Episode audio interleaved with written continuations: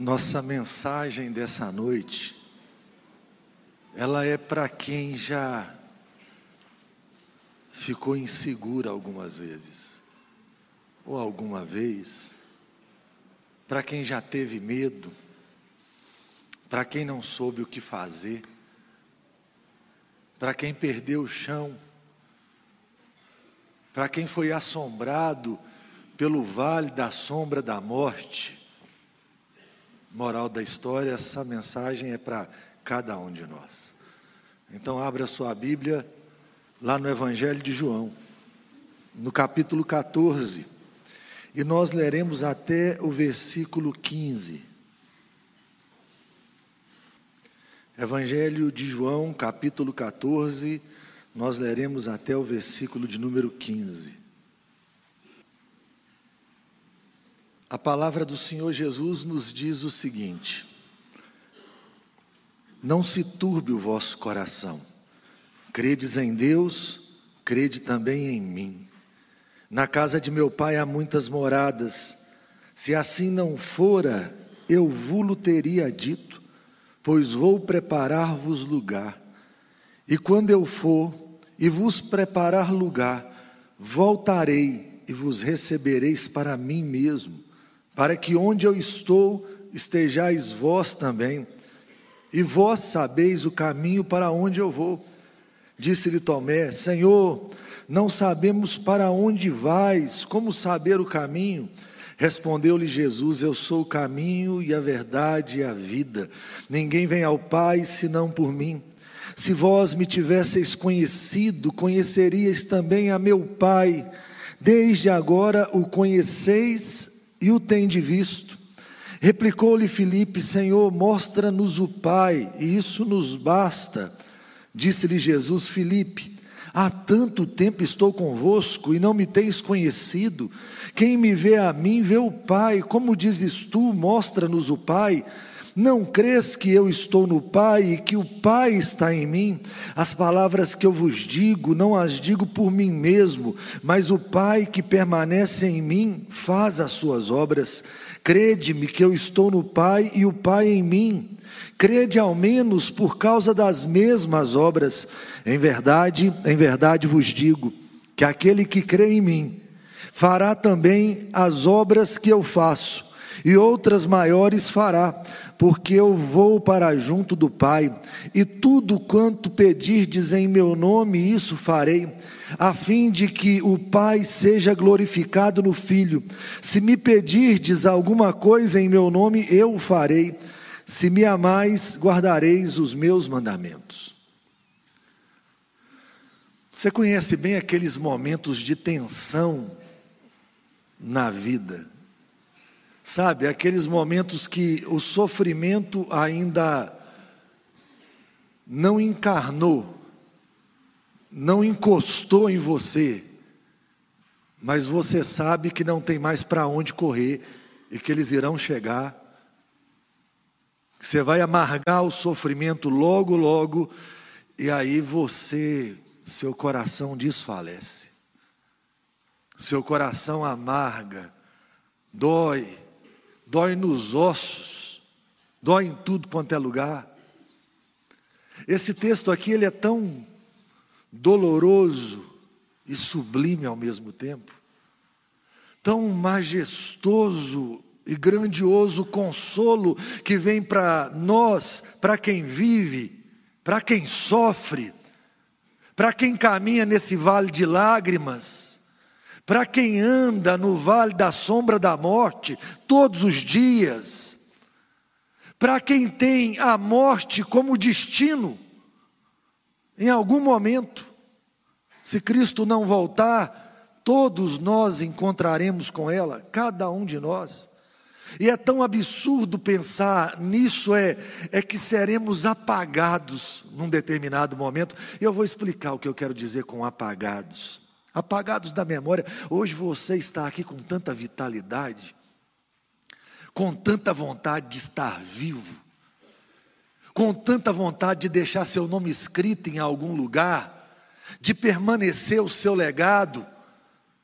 Daqui 200 anos, nem a sua família lembrará de você. Pense nisso um pouco. Nem a sua família. Seus tataranetos, talvez, ali vão ah, não vão trazer a memória. Como disse um dos nossos poetas, ah, vai ter uma hora que você vai morrer tão bem morrido, mas tão bem morrido, que alguém lerá o seu nome numa lápide, e você já fez isso várias vezes, e, e perguntará assim: quem foi?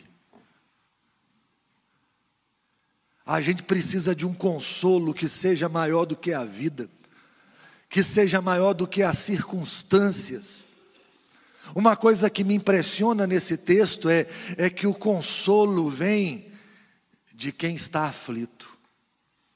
O Senhor Jesus vive no capítulo 13 uma antecipação do Getsemane.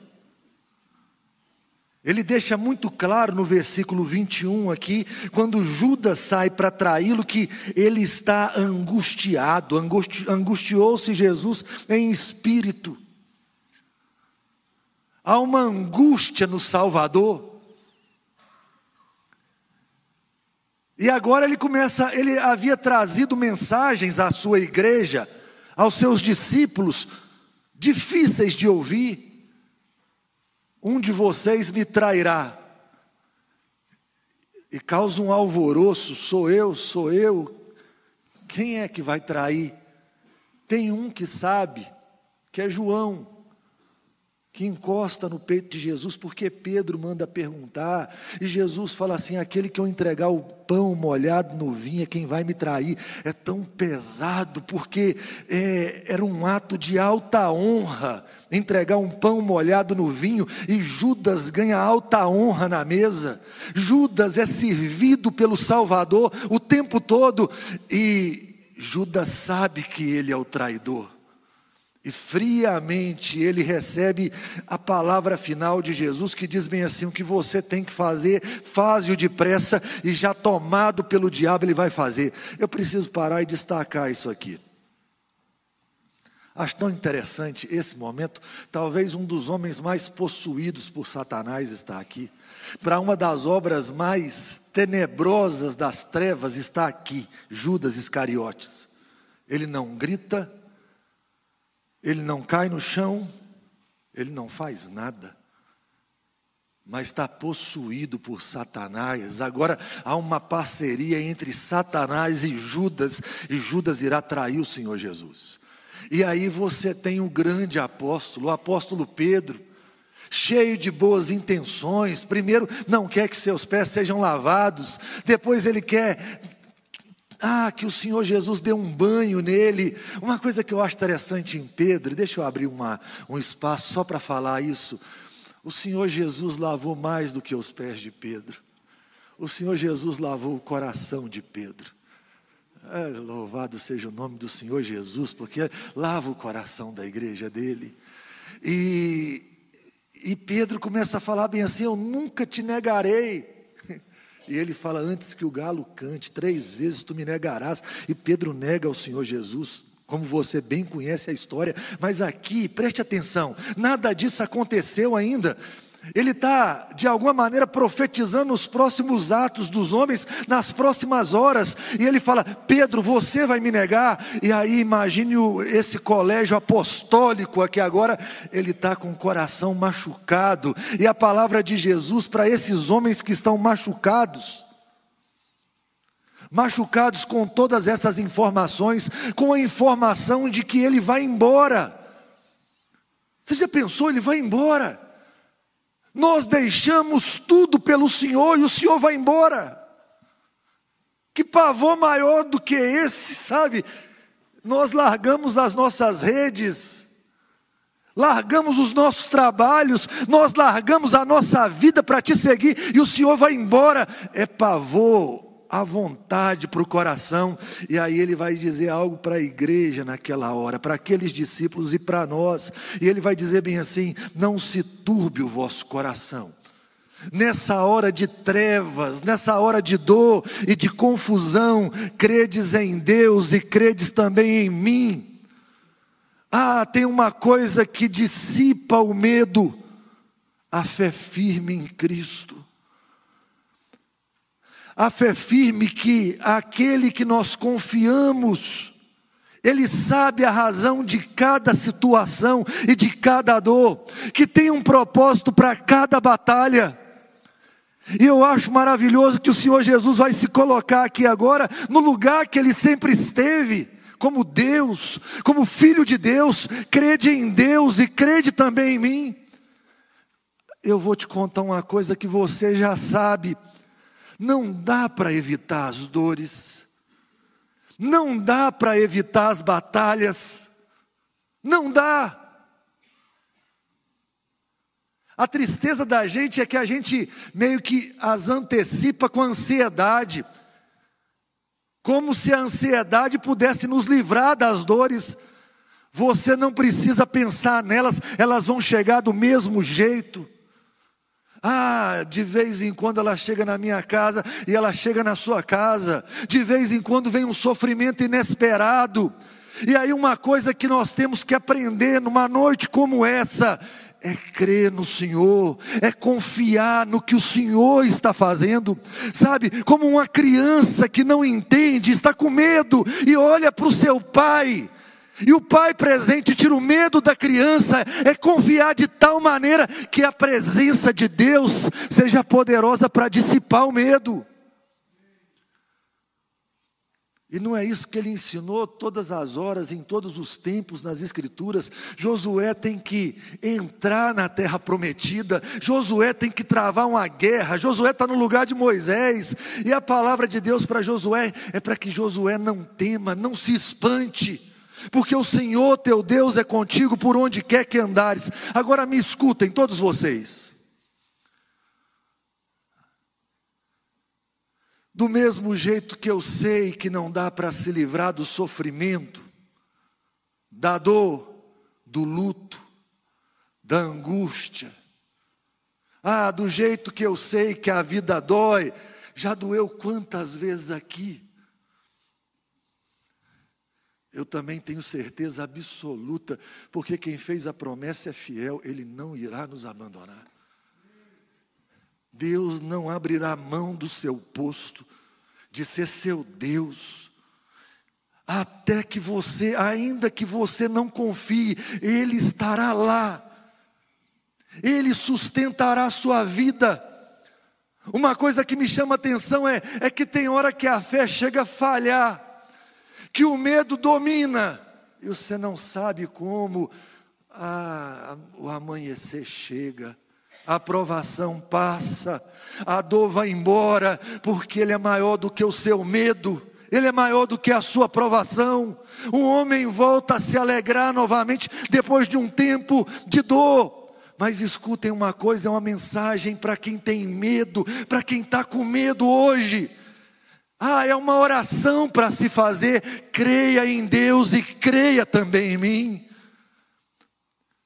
Talvez o medo está tão poderoso e está trazendo tanta insegurança que é hora de chegar perto dele e falar bem assim: ah, o medo me parece mais real do que o Senhor. Chegue aqui, venha para a minha vida, se aproxime de tal maneira que eu sinta mais o Senhor do que eu sinto o medo. Ah, se aproxime de maneira que eu sinta mais o Senhor do que eu sinto a catástrofe que se aproxima. Ah, me dá fé para confiar, creia em Deus e creia também em mim. E aí eu acho maravilhoso que ele continua consolando os seus discípulos, e ele começa a dizer aos seus discípulos uma coisa que nós temos que falar mais uns para os outros e cantarmos mais. Ele começa a falar do céu. Alguns teólogos olham para esse texto e entendem que aqui ele está falando do Espírito Santo, mas há um número enorme que entende que aqui ele fala do céu. Eu me uno àqueles que falam, que entendem que ele fala do céu. E ele vira para os seus discípulos e ele fala bem assim: Na casa do meu pai há muitas moradas. Na casa do meu pai há muitas moradas. Se assim não fora, eu vos teria dito, pois vou preparar-vos lugar. E quando eu for e vos preparar lugar, eu voltarei e vos receberei para mim mesmo, para que onde eu estou estejais vós também. Nós somos a geração que quer agarrar as migalhas dessa vida com toda a força como se isso pudesse garantir alguma coisa. O próprio Senhor Jesus falou bem assim: por mais ansiosos que vocês estejam, vocês não podem aumentar um côvado à vida de vocês, nem um metro na vida de vocês, vocês não podem fazer nada com ansiedade. A gente quer tanto agarrar essa vida que vive desesperado. Sabe, todo dia um instante de felicidade, me dê um instante de felicidade, a gente começa a se agarrar aos prazeres da vida, como se a cada prazer a gente encontrasse o significado da vida, e uma coisa assustadora é, é que a cada prazer a gente, a gente experimenta o prazer, e o inferno de ver o prazer embora, sabe, aquele sentimento que não tem nada que seja capaz de, de sustentar a minha alegria. Não tem nada. E ele está virando para os seus discípulos agora e está dizendo: Eu estou indo preparar lugar para vocês. Ele não está indo construir casa no céu. Ele fala já na casa dos meus, meu, meu pai há muitas moradas. Ele não está indo lá é, fazer uma obra de tijolos e construir mansões. Ele está indo abrir as portas do céu para nós. É isso que o texto é claro. Eu preciso ir porque se eu for, vocês poderão entrar. Na casa do meu pai há muitas moradas, eu tenho que morrer, eu tenho que ressuscitar, eu tenho que ascender aos céus, eu tenho que mandar o Espírito, para que onde eu estou, vocês estejam comigo, Ele está abrindo as portas dos céus morrendo na cruz no nosso lugar. É assim que Ele prepara o caminho para nós. E a igreja precisa se consolar nessas verdades. A igreja tem que olhar para esses desesperos e esses vazios. Sabe essa falta de prazer tem hora? Sabe se sentir fora do seu lugar? Já acordou algum dia e teve a sensação bem assim: parece que nada nesse mundo me preenche. C.S. Lewis ele escreve uma coisa que é para encher o coração nosso. Ele diz assim: se eu encontro um desejo que nenhuma experiência desse mundo possa satisfazer, a explicação mais provável é que fui feito para um outro mundo. Você tem que lembrar disso, fui feito para um outro mundo. Depois ele escreve assim: desde que os cristãos deixaram de pensar amplamente no mundo vindouro, tornaram-se ineficazes neste mundo. Aspire ao céu e terá a terra de lambuja. Aspire à terra e não terá nenhum dos dois. Ah, a igreja aspira ao céu, deseja o céu. Ah, a igreja, ela canta sobre o céu, ela pensa no céu, ela sabe que é o destino dela. É a mensagem maior do que a mensagem da morte. Ah, como é bom lembrar os pastores no tempo do martírio, que viravam para os irmãos, que logo, logo estariam sendo alimentos dos leões, e diziam: a dor durará instantes, mas a glória será eterna. Creiam nisso. A nossa geração precisa de homens que desejem ir para o céu. Um autor desconhecido disse: os homens que mais fizeram pela terra foram os que mais pensaram sobre o céu. Mas a gente só canta sobre ficar aqui, só canta sobre prosperidade, só quer dez passos de sucesso para que a vida não acabe. A vida vai acabar, você querendo ou não, mas a boa notícia é: Cristo abriu as portas dos céus para a sua igreja. Ah, e olha o que a Bíblia fala do céu. Está cheio de texto do céu na Bíblia. Quando o apóstolo Paulo está preso em Roma e escreve aos Filipenses, ele diz assim: oh, Meus irmãos, pois a nossa pátria está nos céus, de onde também aguardamos o Salvador, o Senhor Jesus Cristo, o qual transformará o nosso corpo de humilhação para ser igual ao corpo da sua glória, segundo a eficácia do poder que ele tem de até subordinar a si todas as coisas. Ah, os irmãos hebreus que também estão em Roma e estão com medo de um imperador. Eles foram expulsos de Roma no ano 49 depois de Cristo, e eles começaram a viver um, uma dúvida cruel. Qual era a dúvida? A dor eu sinto e eu vejo, o meu Salvador eu não vejo. O Rei da Glória eu não vejo, e eles começaram a querer retroceder na fé. E aí o autor aos Hebreus, que nós não sabemos quem é, ele acendeu um sinal amarelo. E ele disse àqueles irmãos: Nós não somos dos que retrocedem para a perdição. A igreja não retrocede perante os gritos de afronta do mundo. E aí quando ele escreve o capítulo 11 sobre os heróis da fé, ele diz assim: Todos esses morreram na fé, sem ter recebido as promessas, viram-nas de longe e as saudaram, reconheceram que eram estrangeiros e peregrinos na terra. Os que assim falam mostram que estão buscando uma pátria. Se estivessem pensando naquela de onde saíram, teriam oportunidade de voltar. Eles estão buscando uma pátria. Em vez disso, ansiavam por uma pátria melhor, isto é, celestial. Por essa razão, Deus não se envergonha de ser chamado Deus deles. Eles preparou uma cidade. Ah, os cristãos procuram uma pátria, eles esperam a sua pátria. Ah, meu irmão, se você tem vivido uma vida sem desejar a pátria celestial, Bata seus joelhos no chão e implore a graça de Deus. Eu não estou dizendo aqui agora, peça a Deus para morrer. Ah, Deus tem um tempo de vida e de morte para cada um, há um tempo para todas as coisas, mas você não pode viver sem desejar o céu, sem esperar o grande triunfo da igreja. Você vai para Apocalipse, e Apocalipse 21, Jesus Cristo retornou, agora estabeleceu um novo céu e uma nova terra, a igreja está ressurreta, e ele diz assim: Então ouvi grande voz vinda do trono, dizendo: Eis o tabernáculo de Deus com os homens, Deus habitará com eles, eles serão povos de Deus, e Deus mesmo estará com eles. E aí Deus com eles diz assim: e lhes enxugará dos olhos toda lágrima, e a morte já não existirá, já não haverá luto. Ah, o luto está com os dias contados, nem pranto, nem dor, porque as primeiras coisas passaram. É essa a esperança da igreja. A igreja entende que dias grandiosos estão pela frente, que dias maravilhosos estão pela frente, que dias de glória estão pela frente. Ah, se tem uma coisa que nós precisamos com urgência. E eu falava isso com o Bruno hoje. Bruno e os compositores da igreja criem músicas sobre o céu. É triste que todas as músicas do céu trazem sentimento de velório.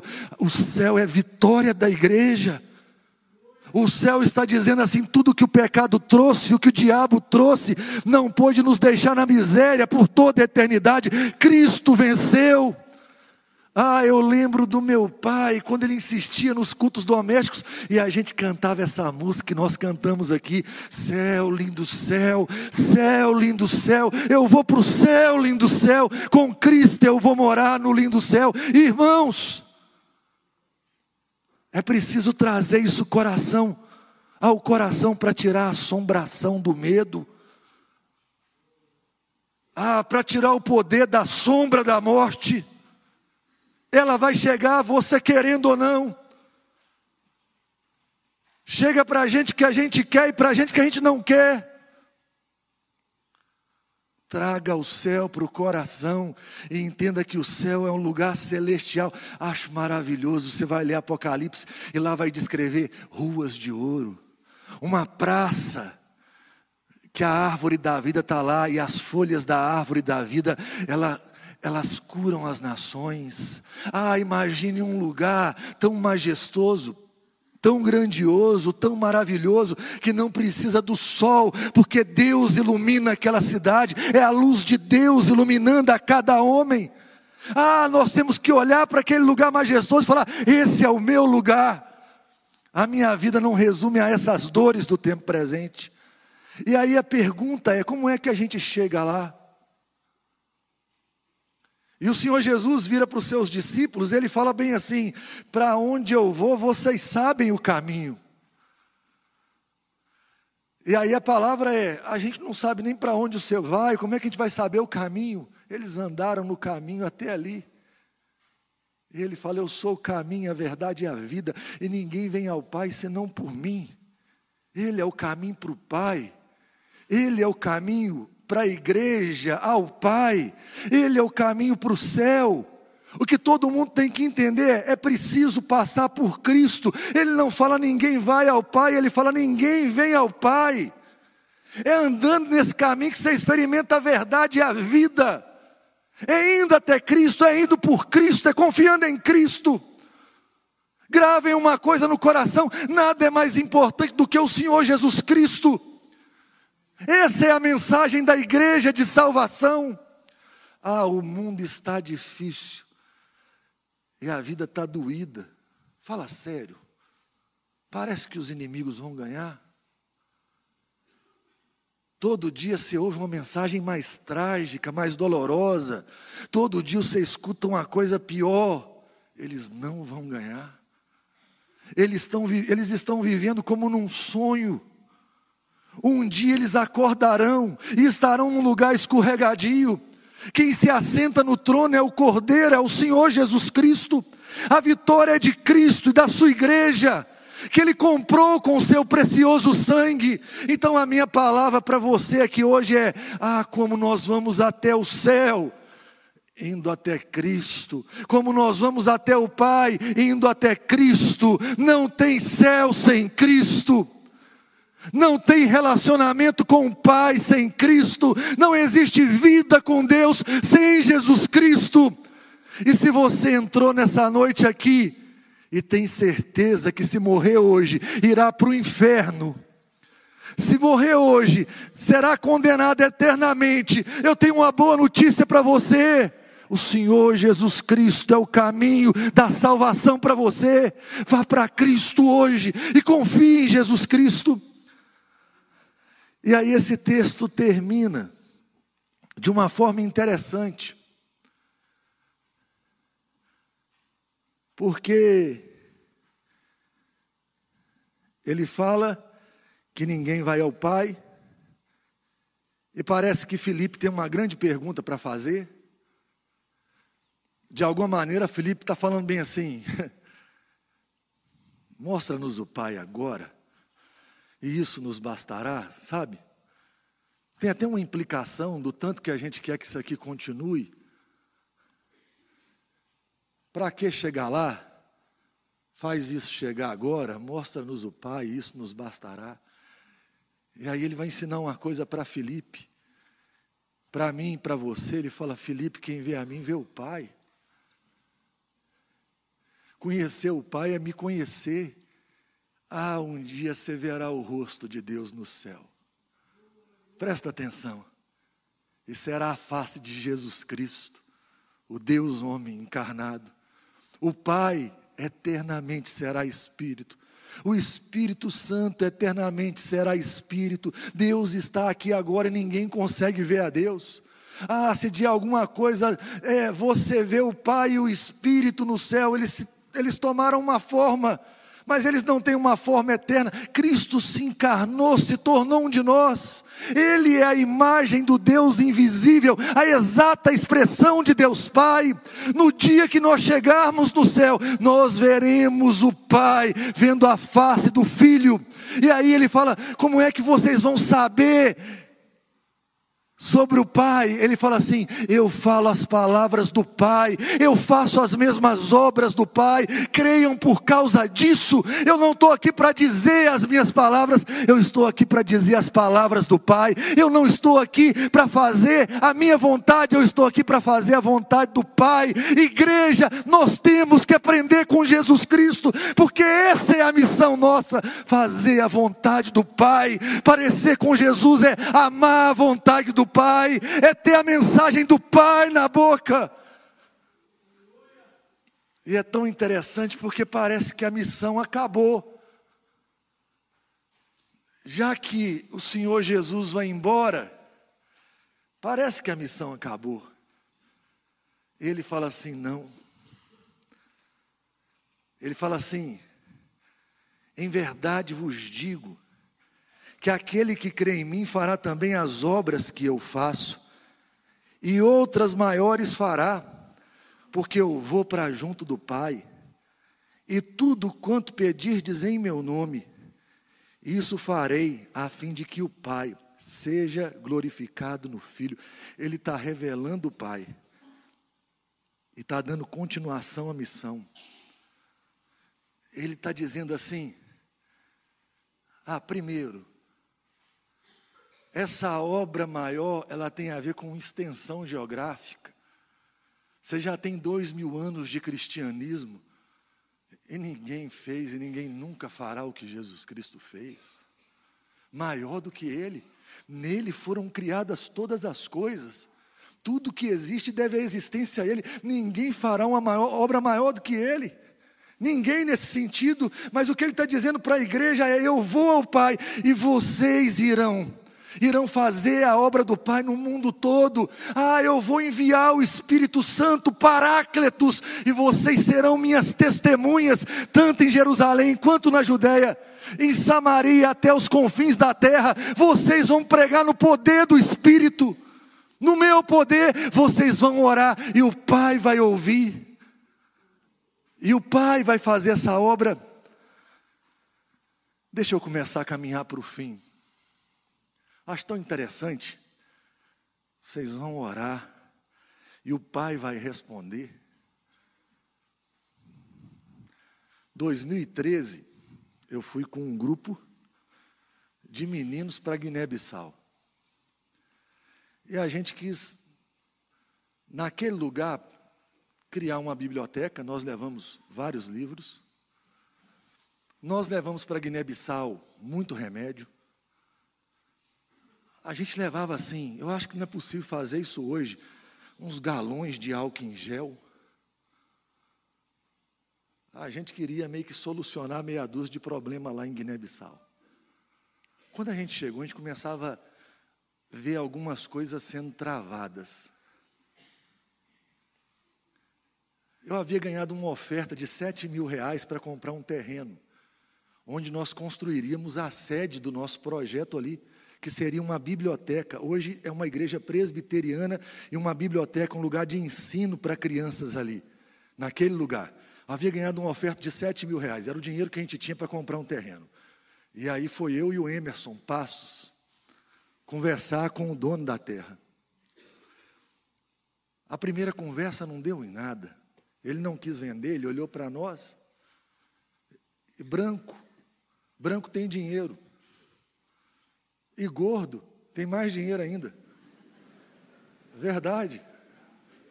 Então o homem viu diante dele um milionário. E ele encontrou comigo com o reverendo amado, você imagina. Era essa a situação. E ele resolveu não vender.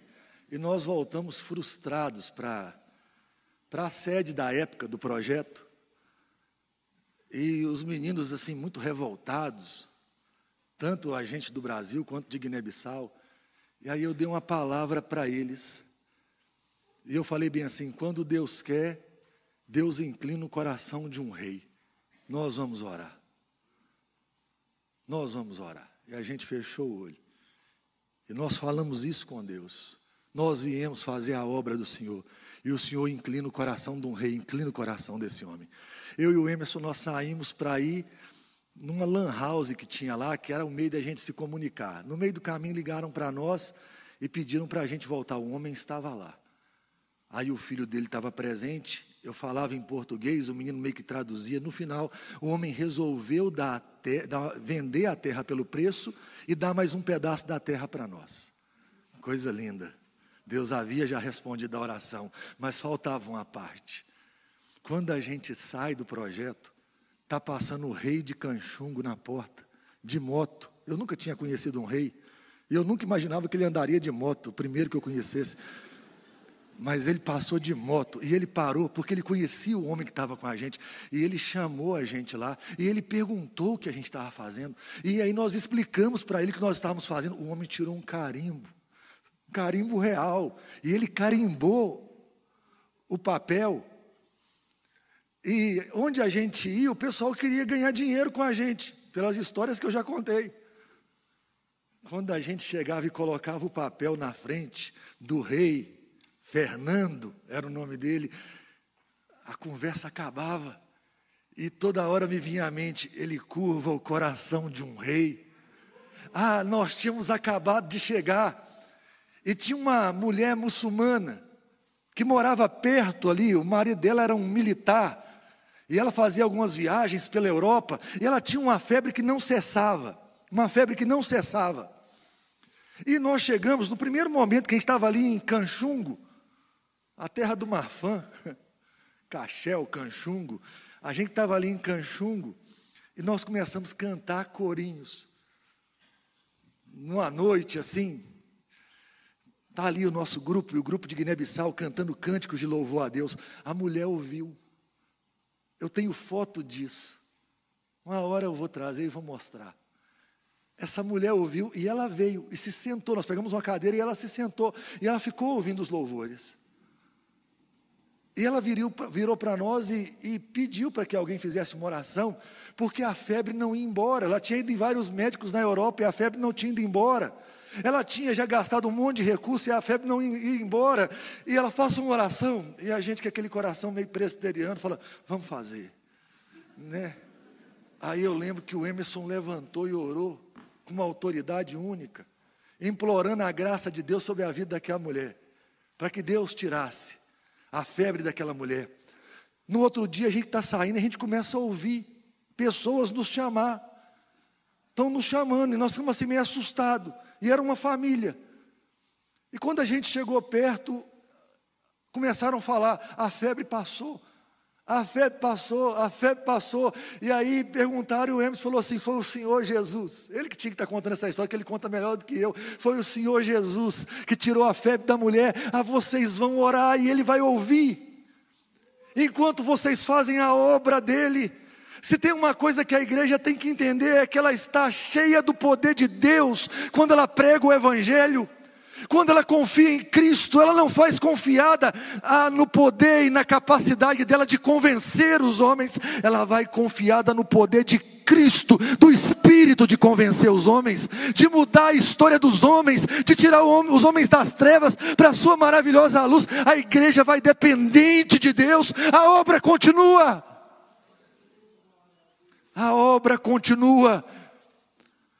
Ah, Cristo continua andando com a igreja por meio do Espírito, consolando a igreja. Cristo continua transformando a realidade dos homens, Ele continua sendo o caminho. Nós vivemos dias difíceis e tenebrosos, e eu vejo soluções de todas as maneiras, vindas da igreja, menos a principal. Preguem o evangelho, quer seja oportuno, quer não. Diga aos homens, os mais perdidos, os mais sem esperança, que há esperança para eles, há um Salvador chamado Jesus Cristo, há um caminho para o Pai, e todo aquele que nele crê será salvo. Ah, e todo aquele que nele crê habitará juntamente com ele porque na casa desse pai tem moradas suficientes para todos nós. Meu chamado a essa noite é um chamado à confiança. O meu não. O das Escrituras para você. É a nossa vida. Agora são os nossos medos, são as nossas inquietações. E não é porque o mundo cada dia está mais tenebroso que o poder de Deus diminuiu. A igreja só tem que entender uma coisa simples. Confie inteiramente no Senhor dela. Inteiramente, Ele sabe o que está fazendo. Creia em Deus e creia também em mim. Ah, pare de pensar só nessa vida. Coloque os seus olhos na eternidade. Tenha os seus pés na terra e os seus olhos na eternidade. Deixe o seu coração amar a eternidade. Ah, conheça o Pai por meio de Jesus Cristo e pregue o Evangelho. Diga aos homens que há salvação e que existe um caminho para o céu. E esse caminho tem nome: Jesus Cristo, Senhor e Salvador da igreja. Vamos orar. Feche os seus olhos, abra o seu coração. E vamos pedir isso para Deus essa graça de ter o medo indo embora, não confiando nós mesmos nas nossas armas, mas confiando nas armas de Deus, que são poderosas para destruir fortaleza, fortalezas e todo sofisma que se levanta contra a verdade de Deus. A igreja tem que se apoderar da verdade de Deus e amar a verdade de Deus e pregar a verdade de Deus e conhecer a esse Deus todos os dias. Essa é a resposta de Deus ao mundo. Deus tem uma resposta ao mundo e o nome dessa resposta é Jesus. A igreja não pode esquecer disso. Senhor Deus Todo-Poderoso, estamos perante o Senhor nessa hora, implorando a Sua graça restaura em nós, renova, traz um ânimo novo ao nosso coração. Quantos de nós perdemos o ânimo na caminhada cristã? Quantos de nós perdemos, ó Deus, a paixão missionária? Quantos de nós nos perdemos na caminhada? E aí o que tem assolado a nossa vida são os temores dessa vida. Parece que estamos soltos ao acaso. Ah, esquecemos que a nossa pátria é celestial. E aí vivemos querendo, ó Deus, construir um castelo aqui, um reino aqui. Ah, toca no nosso coração, no mais profundo dos nossos amores aqui agora. Destrona esse amor por esse mundo e pelas coisas que há nesse mundo. Deixa-nos amar as coisas celestiais. Deus Santo, Todo-Poderoso. Ah, meu Deus, ensina-nos mais sobre o Senhor Jesus. Nos faz te conhecer e te amar para conhecermos mais o Pai, para conhecermos mais a Deus.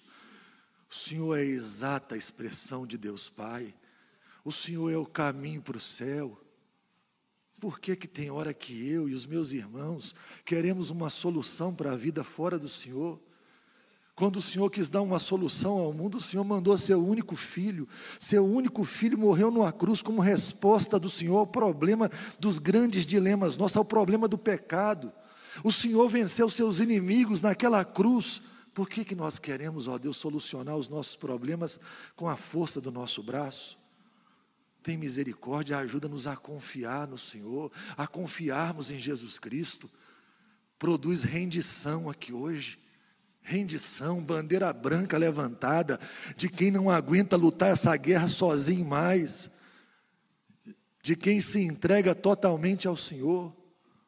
Ah, Deus Todo-Poderoso, tem misericórdia, levanta uma igreja poderosa, não porque ela confia nela, mas porque ela tem uma mensagem poderosa, porque o Evangelho é o poder do Senhor para a salvação daquele que crê, e onde o Evangelho for pregado, meu Deus, ah, o poder do Senhor será manifestado.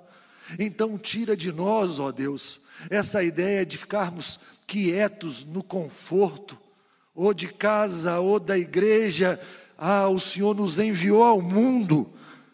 Então, inflama o nosso coração, incendeia o nosso coração Encha-nos da sua graça, do seu poder, da sua compaixão. Faça grandes coisas, ó Deus, no nosso tempo, por meio de nós, em Valadares e no mundo. Tem misericórdia de nós, nós somos fracos, mas o nosso Salvador é poderoso. O Espírito continua convencendo o homem do pecado, da justiça e do juízo. Então, dá-nos, ó Deus, a confiança no Senhor para falarmos as palavras do Senhor e vermos o Senhor, ó Deus, mudando o coração de pedra, transformando corações de pedra em coração de carne. Ah, Deus usa a vida da sua igreja, continue a falar com a sua igreja, consola o coração da sua igreja, dê poder à sua igreja. Ajuda-nos a confiar mais e mais no nosso Salvador Jesus Cristo. Essa é a nossa oração, no nome de Jesus. Amém.